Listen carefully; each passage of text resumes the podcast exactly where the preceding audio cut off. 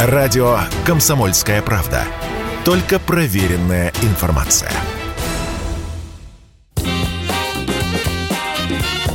Был бы повод. Здравствуйте, я Михаил Антонов, и эта программа «Был бы повод». 16 августа на календаре и рассказ о событиях, которые происходили в этот день, но в разные годы, ждет вас сегодняшней передаче. 1941 год, 16 августа. Великая Отечественная война идет уже два месяца, и Красная Армия под натиском фашистов оставляет все новые города. Начинают появляться слухи, что в плен сдаются чуть ли не целыми полками, и вообще до конца лета немец будет в Москве. На фоне этого появляется приказ номер 270. В нем дается четкое определение, кого из военнослужащих Красной Армии считать предателями Родины. Полное название приказа о случаях трусости солдат и сдачи в плен и мерах по пресечению таких действий. Надолго была вычеркнута мрачная страница истории предательства советских людей, согласившихся служить врагу. Немцы искали таких людей среди угнанных в Германию и на оккупированной территории. В прессе приказ не печатают. Текст его за подписями Сталина, Жукова, Ворошилова и других передается сразу на фронт. Политрукам поручено довести текст приказа до личного состава. Дезертиров расстреливать на месте, невзирая на звание. Причем тень предателя падает на его семью. Ее могут арестовать, конфисковать все имущество и отправить ссылку. Драться до последнего. Вариант сдачи в плен даже не рассматривается. О плене в указе вообще никакой конкретики нет. Но всем понятно, что если там окажешься, оправдываться придется очень долго. Командиров, которые руководят солдатами из блиндажей, а не на поле боя, разжаловать новыми командирами назначать наиболее мужественно проявивших себя младший лейтенантский состав. Не струсил я. Разве сообразишь за несколько секунд? А надо соображать, раз ты боец Красной Армии. Ну и кто ты после этого? Ты трус и предатель. В качестве примера в приказе приводится несколько эпизодов героических поступков и тут же называются первые предатели – генерал-лейтенант Владимир Качалов и генерал-майоры Павел Понеделин и Николай Кириллов. Все они заочно приговорены к смертной казни. Чуть позже выяснится, что генерал-лейтенант Владимир Качалов на самом деле не сдался в плен, а героически погиб.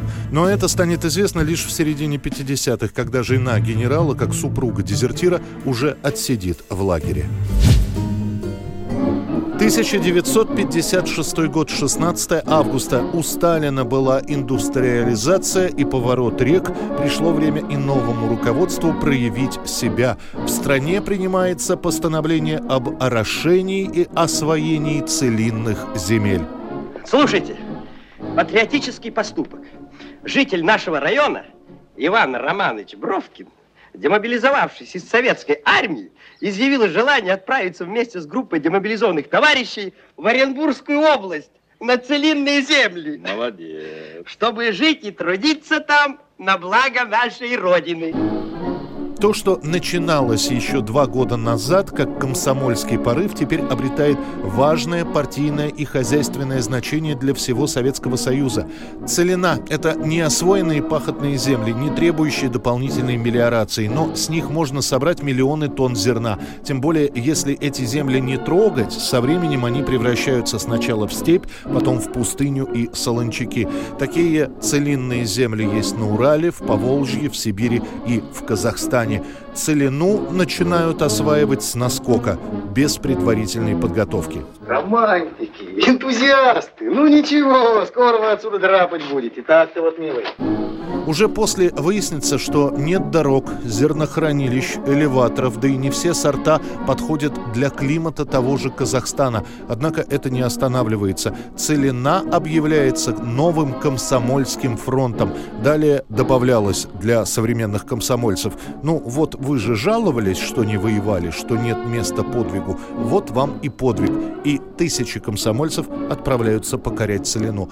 Освоение целинных земель будет идти почти 10 десятилетия. За это время действительно построят несколько городов и поселков, там, где была голая степь. Урожай вырастет. Однако уже через 7 лет, когда появится сообщение о том, что Советский Союз покупает зерно у Канады, возникнет вопрос, а как же освоение целины? А для кого же тогда мы все это делали? У студентов есть своя планета, это,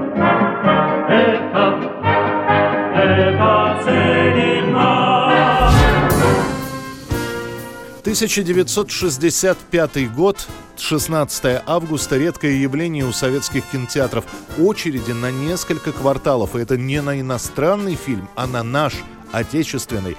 На экраны выходит комедия Леонида Гайдая «Операция И» и другие приключения Шурика.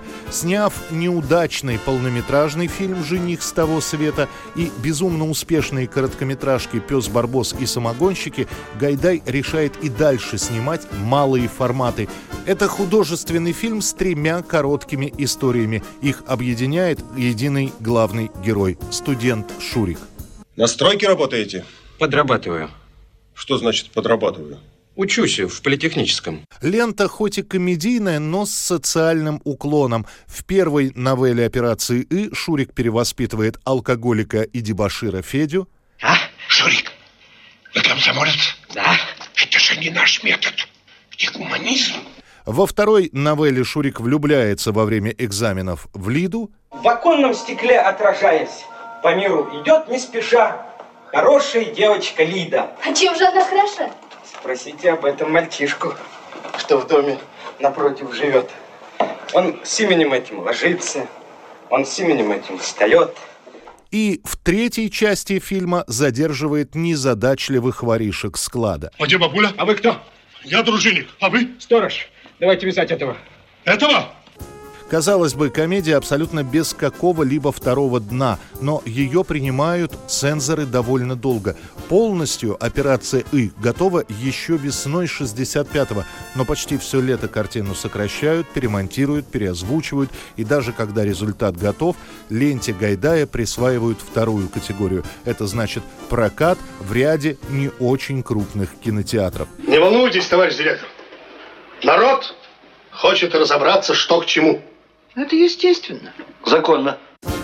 Лишь с появлением очередей у залов и анекдотов про Вицина-Никулина-Моргунова становится ясно. Операция «И» — это хит 65 -го года. За 4 месяца картину посмотрит более 65 миллионов человек, а Гайдая завалят письмами с просьбами снять продолжение. 1988 год, 16 августа. Эту информацию не утаивают, как раньше. Наоборот, они рассказывают везде, по радио, телевидению, в газетах. Правда, рассказывать приходится не о хороших новостях, а о том, что в Калининской области на перегоне Березайка-Поплавенец происходит крушение скоростного пассажирского поезда номер 159 «Аврора». Есть жертвы. После назовут цифры. Более 30 погибших, больше сотни пострадавших. Первое – это невнимательное отношение к проблемам отделения.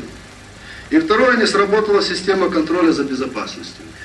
Я знал проблемы отделения как первый руководитель, довольно глубоко. Я считаю, что одна из них – это состояние путевого хозяйства.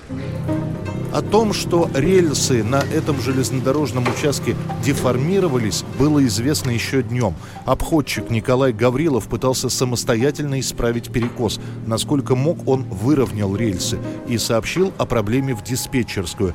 А вот там почему-то машиниста поезда «Авроры» не проинформировали.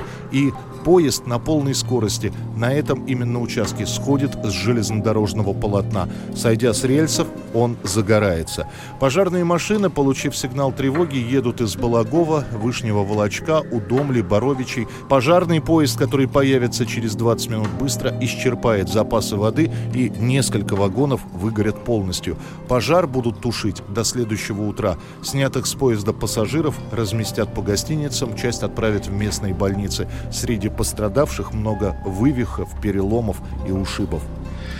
Из 1395 километров главных путей с просроченным межремонтными сроками по капремонту свыше 400 километров. Расследование этого происшествия будет вестись несколько месяцев. Начальник дороги, его замы получат строгие выговоры и будут отстранены от работы. Реальный тюремный срок получит один человек, тот самый обходчик, Николай Гаврилов. 1977 год, 16 августа, телевидение и радио прерывает свои передачи, чтобы сообщить о том, что в своем поместье Грейсленд скоропостижно на 42-м году жизни умер король рок-н-ролла Элвис Пресли. Good evening. Elvis Presley died today. He was 42. Apparently it was a heart attack. He was found at his home in Memphis, not breathing.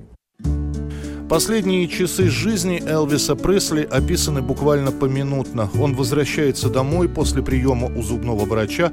После этого в окружении друзей Пресли сидит в холле, много говорит о предстоящих концертах и о книге, которую хотят выпустить его бывшие охранники. Спать Элвис отправляется, как обычно, под утро, выпивает традиционную дозу лекарств. Однако, судя по всему, он никак не может уснуть и решает принять еще одну дозу. Между между тем, вы помните, он вернулся после зубного и получил там обезболивающее. Далее Элвис идет в ванную. Там на полу его и обнаружат. Спустя два дня пройдут закрытые похороны, и в то же время появится слух, который повторяют и до сих пор. Слух о том, что Элвис не умер, а всего лишь инициировал свою смерть, а сам отправился на один из теплых островов, где и дожил до глубокой старости. Это была программа «Был бы повод» и рассказ о событиях, которые происходили в этот день, 16 августа, но в разные годы. Очередной выпуск завтра. В студии был Михаил Антонов. До встречи.